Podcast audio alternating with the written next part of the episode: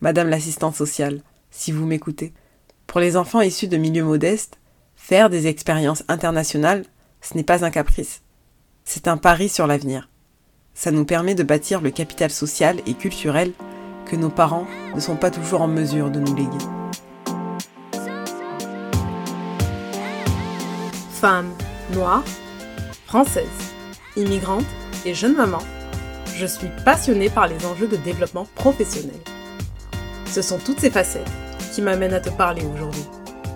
Mon nom est Michel Camara. Chaque semaine, je partage avec toi des tranches de vie et ce que j'ai appris tout au long de mon parcours professionnel.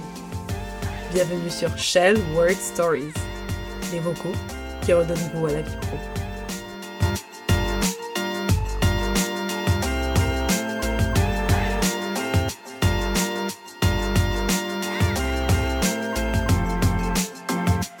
Durant mes années d'études, j'ai multiplié les mobilités en France et à l'étranger.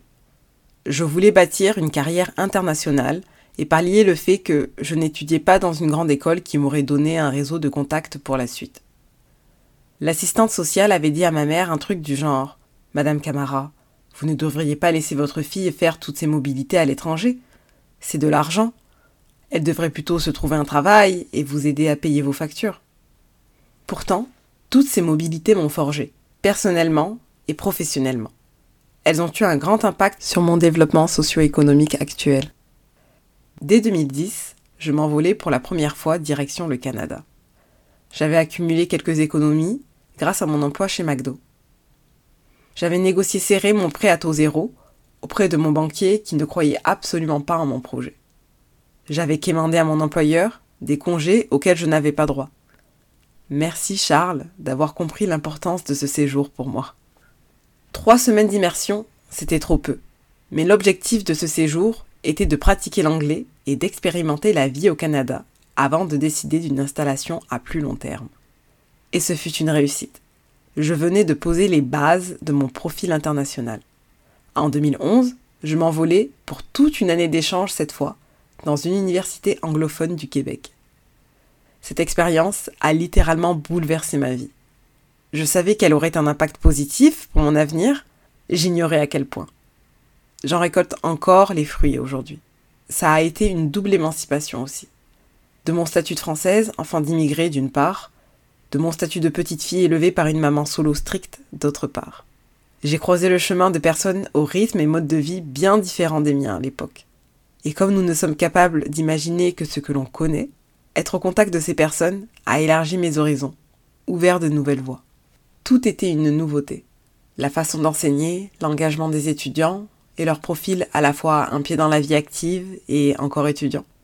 Cela m'a donné un aperçu du champ des possibles.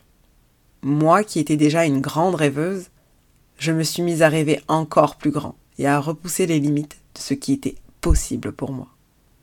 Sans en suivi d'autres voyages au Pérou et ailleurs, Bouger aux quatre coins du globe et croiser des personnes au parcours et profils différents m'a définitivement offert une flexibilité d'esprit. C'est cette vision élargie du champ des possibles qui m'a amené à faire toutes ces expériences.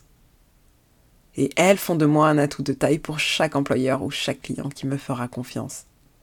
Madame l'assistante sociale, si vous m'écoutez, pour les enfants issus de milieux modestes, faire des expériences internationales, ce n'est pas un caprice, c'est un pari sur l'avenir.